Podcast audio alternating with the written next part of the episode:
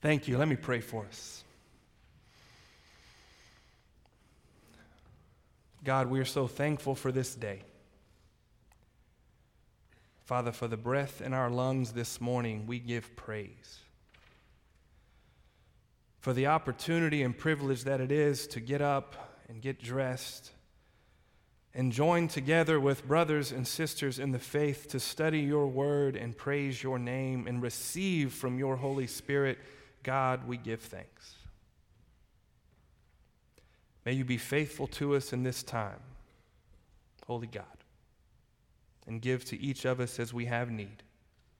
In your name we pray. Amen. Amen. You may be seated.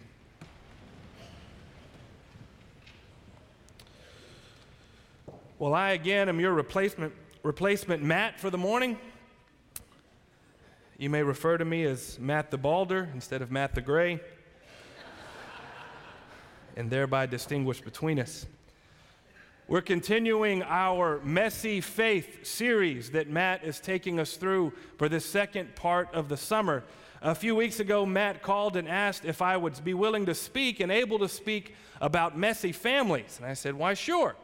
Now, I think there were two reasons he asked me to speak on this particular day, on this particular topic. One, because he really wanted to go with our kids to family camp, which is wonderful. And, and I'm glad we have a pastor that loves spending time with kids and how formative for them to spend a week, you know, throwing water balloons at their pastor and spending time with him, not in a suit and tie, and worshiping alongside them. And that it's really wonderful. Another might be to emphasize our Wednesday night series, which I'll give a brief plug for, on Formed as Family. And, I would encourage you to come if you can't. We're kicking it back off again this Sunday or this Wednesday night to discuss how do we form faithful families? How are we formed by our families? And we'll be looking at the child parent relationship from its early stages through middle age, through the latter years when it reverses, and just the shape of what it means to be a child and to be a parent at all ages and stages of life and how that shapes us. I think really the reason Matt asked me to preach on this is because he knew this past week I was going to spend six nights in a three bedroom condo with nine of my closest family members, and he thought there might be plenty of fodder for good uh, illustrations on being a messy family together. Thankfully, the messiest part of the vacation was a stomach bug that slowly worked its way through six of the nine family members. Um, let me tell you, you haven't lived till you've been on the bridge of the Lexington when the stomach bug hits your eight year old son.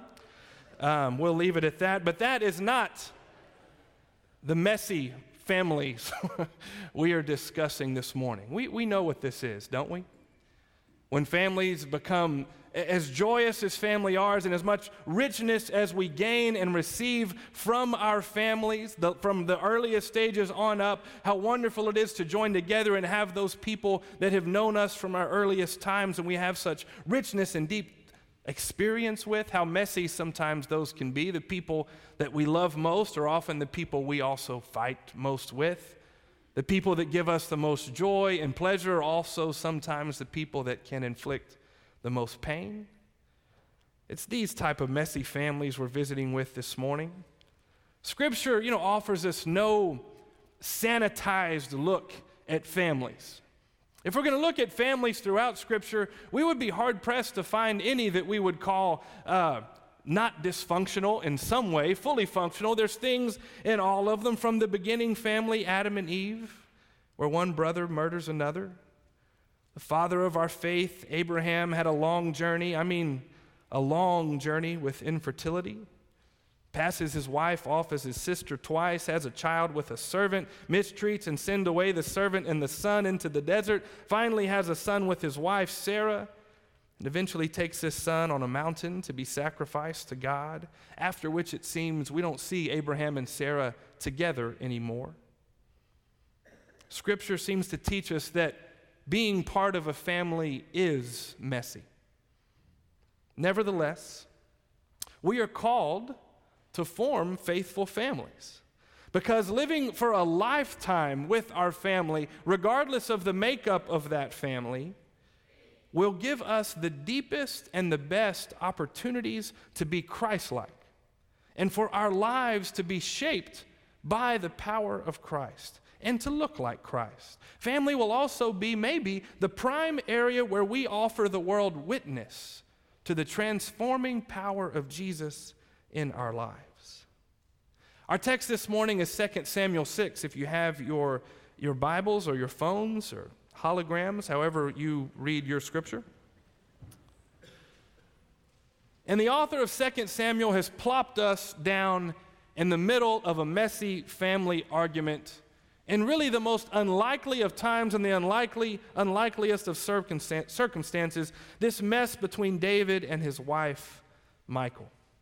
Now let's set the stage for this marital conflict that's about to ensue.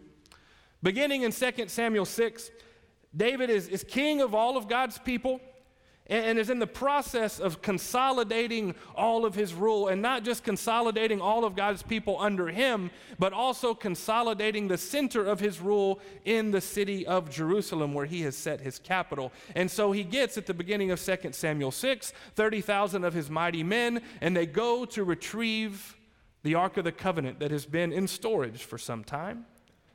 To retrieve it and bring it into Jerusalem. Uzzah and Ahio Ahio are the caretakers of the ark, and they lead this processional of David and his soldiers with the, uh, with the ark on a new ox cart. It's a celebratory processional, and as David and his entourage are singing and, and beating the harps and the lyres and the tambourines and the cymbals, and as the processional journeys toward Jerusalem, we are told that one or maybe both of the ox stumble, and, and Uzzah reaches out to, we assume, support the ark and as he touches it, is struck dead. The anger of the Lord burned against him. David is angry at God for this act, perhaps a little confused, as are we a bit, maybe. David goes to Jerusalem, and three months go by, leaving the ark where it is in Obed Edom.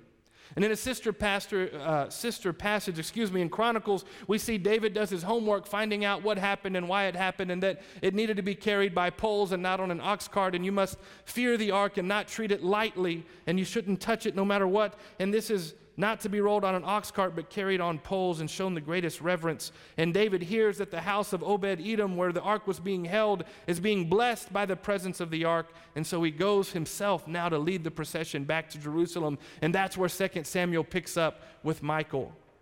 David is bringing the ark into Jerusalem to move the presence of God into the center of the city of God around which the temple will one day be built this high moment in his kingship. And this time the ark is carried on poles. And as the ark enters Jerusalem, David makes sacrifices along the way before the ark and leads the processional into Jerusalem, where there's much rejoicing and much shouting and much playing of instruments and much just merrymaking and joyful worship. And we see this odd picture of, of David losing himself, it seems, in the worship being stripped down to his skivvies, just about, which we don't fully understand, this priestly garb, this uninhibited dancing by David himself. He dances before all the people caught up in worship. It's a high moment for the man after God's own heart and the kingship of David and the history of Israel, the celebratory moment. It's time we would think to gather the family for the family to be around, to be involved, to be present, not just David alone. But this is not what happens. Four verses in this chapter, 16 and then 20 through 23, listed almost parenthetically in the narrative, give us a glimpse of this messy situation between Michal and David. In verse 16, we see Michal referred to not as David's wife, but Saul's daughter in a window of the palace looking down on the festivities, not among the procession and among the people, not joining in with worship, but standing apart. And we are told she despised him in her heart. And then the scene shifts back to the celebration, and David sets the ark in the tabernacle tent and made sacrifices and blessed the people and gave food to all of the people. And it's a wonderful celebratory party, and we assume Everyone went home fat and happy. What a day in the life of the people of God. But when David gets home, Michal re enters the story. And, and it seems with sarcasm addresses David how the king of Israel has distinguished himself today, disrobing in the sight of the slave girls and of his servants as any vulgar fellow would. David replies, It was not for them, but for the Lord that he danced, not for her, not for the slave girls. It was not, it was he who was set to be the king and not her father, and that he will become even more undignified than this if it be for worship of Yahweh. And the story ends with the sad statement that Michal had no children, effectively ending the line of Saul. You know, it's tempting to see this as a surprise. Why insert this marital spat into the middle of this wonderful, celebratory, high time event? Except that we know by our own experience that family messiness often reveals itself on the high days Christmas, Thanksgiving, birthday parties, weddings, funerals, times like this, these important days. We've had our own experiences. But as with most messiness in our families, there's context here, there's a story behind the story.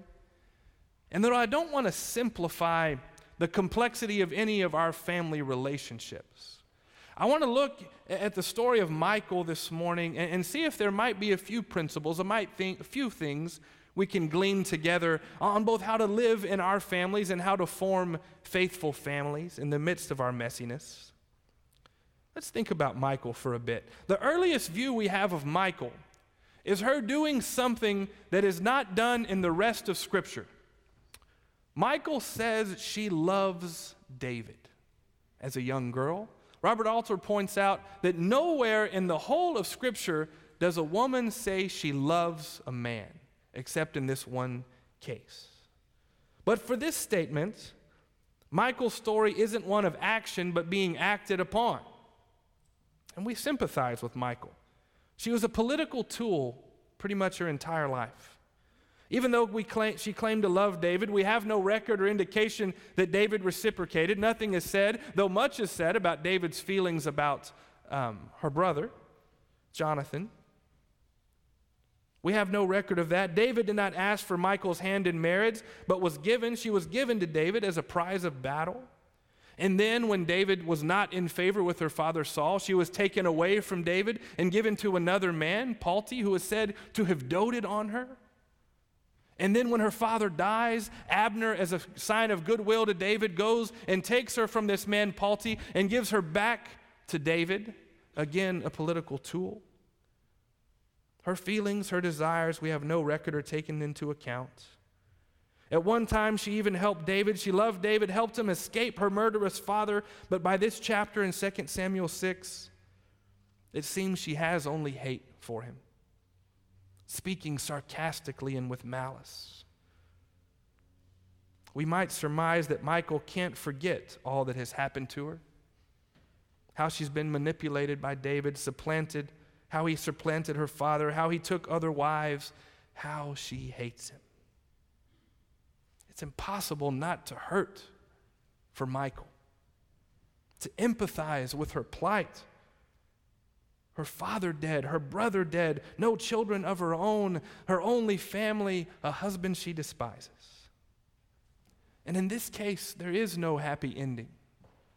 There is no pleading prayer of Michal in the tabernacle for God to grant her her son. There is no late uh, life birth that comes out of this to redeem her barrenness. There's just this. And Michal pretty much disappears from the narrative. Other women, like Bathsheba, enter the picture in David's life and provide him an heir. There's several things we might learn from Michal and David on how to live with grace in our own messy families. I'd like to mention four of them this morning for us. First, there's always a story behind the story. If we read this story with no context, Michal's reaction to David's dancing is, is a bit baffling. I mean, why is Michal at her window? Looking down on the festivities and not part of the worship? Why is her heart so hard toward David? Why is she referred to as Saul's daughter and not David's wife? Why, why, and why? But when we investigate the rest of the story, we see that her reaction wasn't just about the dancing. The dancing was the straw that broke the camel's back. It was about so much more. Her presence at the window and not at the procession, her biting words for David, her hate for him in her heart were about everything else that had happened in her past, and David was the only person she could focus all of that hurt upon. In families, church, isn't it true? There's always more to the story. There's always the family, the story behind the story. The thing is never the thing. There's always context and backgrounds and how we relate to one another as parent and child and brother and sister and aunt and uncle and cousin and grandparents. There's always context and background, sometimes going back generations, often both positively and negatively. In being family together, we can never forget the stories behind the story. When we're tempted to react to something someone says or does or doesn't say or doesn't do, or we're tempted to react when others react against us. When others in our family have emotional reactions or we find ourselves in conflict, the conflict is rarely about the thing that set it off, that precipitated it. There's always more to the story, always context and background, and we must know one another well, love one another deeply, be willing to consider the perspective of our family to see this. What might have happened? If David could have seen and understood Michal's perspective, if Michal could have found a way to communicate her hurt in a way he could have understood, how might this story have been written differently? There are always stories behind the story. Love your friends and family well enough to know them and consider them. Which brings us to the second thing I think we can learn from this story listen to the voices of others. Michal is given voice two times in her narrative. One as a young girl when she confesses love of David, and then here, voicing derision and hate. In between, Michal is spoken for, acted upon, and her voice is lost and changed. How often in our families do we presume to speak for one another and presume to know what our loved ones would say or will say or should say? When families know each other well, it's easy to believe we know what each other think and feel and believe because maybe at one point in our past we did, or maybe the 18 years of living in the same house said it was so. But we all change and grow and learn. Our perspectives shift, and though we have a lifetime of experience with one another, we must always give room for others to speak and to listen to what they say. To consider how, as we age, we change and grow and are still who we were, and yet also becoming someone new. When I was first married, I learned this the hard way, as most husbands do. We had had a weekend. We were married in May, and in late that summer, we were, had a weekend in East Texas in Longview at my uncle's lake house. And we had been around all of my family and cousins and aunt and uncle and, and my mom and dad and sister, and they just had a wonderful time. It was our first time as a married couple with everyone. And we were talking as we came back through Tyler and, and Chandler and Mabank about how fun it was and how much, what a good time we had. And I said, you know, it really was. Let's do, fam- let's do Christmas with my family this year. Our first Christmas, let's just do it with our family. In my mind, I'm thinking, we know how to do Christmas. We do Christmas right. Your family does not. Let's do it with us. I did not listen to my wife's voice or consider her voice. My wife is not a crier, but burst into tears. I need to do Christmas with my family, and proceeded to voice why Christmas with her family was very important. And tears are the weapon I cannot uh, counteract. And so, of course, we did Christmas with my wife's family. There was a voice that needed to be heard. There, there was feelings and considerations and newness of life. We had changed and had formed our own family unit, but we're still part of these others and needed to negotiate that out. My grandfather's just putting into a nursing home, and, and we need to listen to my grandfather's voice in new ways than we have considered his voice in our past because he has new things to say, and we need to hear new things. Speaking for someone else Taking away their voice will engender bitterness and ensure lack of understanding and continued messiness. Listen to the voices. Third, we must forgive. Forgiveness is the great hallmark of the Christian life. There is no family messiness. Hear this well. No brokenness, no hurt that can't be healed through the act of forgiveness in Christ. This is what we proclaim. This is what we covenant to when we accept Christ's forgiveness of us. When we trust in the power of Christ to forgive and transform us, we place our faith in the power of forgiveness to heal. Not just us, but others as well. Not just us and others, but us and others in relationship together. We place our hope in Christ and the power of forgiveness to work in our world in ways nothing else can. Forgiveness isn't agreeing to be a doormat for others to walk all over us with impunity. Forgiveness, when tried, is known not to be weak at all. Forgiveness is choosing not to get even. Forgiveness is choosing not to meet hate with hate, not to meet sin with sin, not to repay harm for harm. That in Christ there is a better way than an eye for an eye. Without forgiveness, we're just doomed to never ending cycles of biting, snarky remarks and vengeance and retribution and small mindedness in doling out sarcasm and biting comments and harmful acts to family and friends and strangers who have intentionally or unintentionally hurt us. There's no escape. Forgiveness breaks the cycle, it enables relationships to begin again on new ground and healing to begin. What if David or Saul or Abner or anyone in this story would have sought forgiveness of Michal and considered the hurt they had caused her?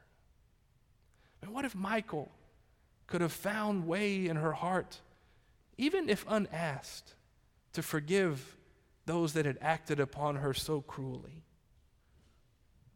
It might have breathed air into a shriveled and deflated heart and soul. It might have turned a cold and barren heart into a warm and fertile soul where love might have taken root and bloomed. The story could have been different. Families must practice forgiveness. Forgiveness in Christ allows families just to remain messy, but loving and not become bloody casualties of family warfare. I mentioned we spent the last week in vacation. Since before my dad was born, going back to when my grandparents first got married, we've gone to, or our family has gone to Rockport and Fulton, Texas every year um, for at least a few days, and we've slowly stretched that out into about a week where my mom and my dad, my sister and her husband, and my nephew, and us and our kids, and generally other family members and cousins, where we generally bring the class of Kontiki condos down two notches for about a week. But we have a wonderful time being together. There are prettier beaches, and there are better fishing, and there are prettier places to be than Rockport, Texas, but it is sacred space for me because of the time our family has had there. We stay in Kontiki condos. If you've ever been to Rockport, it's on the very end uh, of Fulton Beach Road. And if you leave the condos and drive back toward town on Fulton Beach Road, it, winds around following just the very edge of Aransas Bay and is one of the prettiest drives you can take in Texas. To the left, if you're driving south, is the Aransas Bay, sometimes really muddy, other times only partly muddy. Rugged and well used fishing piers dot the landscape with their lights. To the right of that, you have these wind-swept oaks that are unlike anything I've ever seen anywhere else, though I'm sure they exist on coastlines around the world. But they're Texas oaks. They just don't grow like oak trees here in central Texas. They don't grow up and out in all directions. They've been shaped by that place. If you took a picture of them and showed it to someone else, you would think maybe the picture had been taken in a gale force hurricane where the winds of 100 miles an hour plus are shaping the trees, but, but it's taken in calm waves. The trees grow not straight up, but 45 degrees out, away from the wind. And their, their limbs don't grow up and out, they just grow up and away from the wind. If you see a bunch of them together, it's like watching a wave crest away from you. I love the wind-swept oaks of Rockport. These oaks fascinate me. These trees have withstood hurricanes and tropical storms, but it is not the violence of such weather that has shaped them. It is the daily, constant, but gentle wind off Aransas Bay that has shaped them since they were seedlings that puts them in to that shape. Gently but firmly shaped them every day into a tree that might look a little funny and might be a little messy, but that will withstand the hurricane when it comes, when nothing else around will. Forming faithful families, living with grace in our messy families, is a lot like the shaping of these oak trees. It can't be done all at once and no single event will define a family for good or for bad. But a family is shaped and grows strong by what influences and shapes it daily and regularly. To use Eugene Peterson's phrase, family are formed over long obedience in the same direction. Folks, we'll all mess up in our families. We're all going to be rude and most of us will be biting at some points. We will all cause hurt and harm, inadvertently or not. We will all not give voice to our aging parents or to our young adult ch- children and grandchildren. We'll all be tempted not to ask forgiveness and not to extend it when it's asked for. But will these experiences be the norm for our families? We might ask about our church family as well. Will this be what defines us, what our daily experience, what the daily air we will breathe will be? Or will there be the exceptions that may leave their mark, but that result in deep forgiveness and love that has deeper knowledge and greater affection for its object and subject?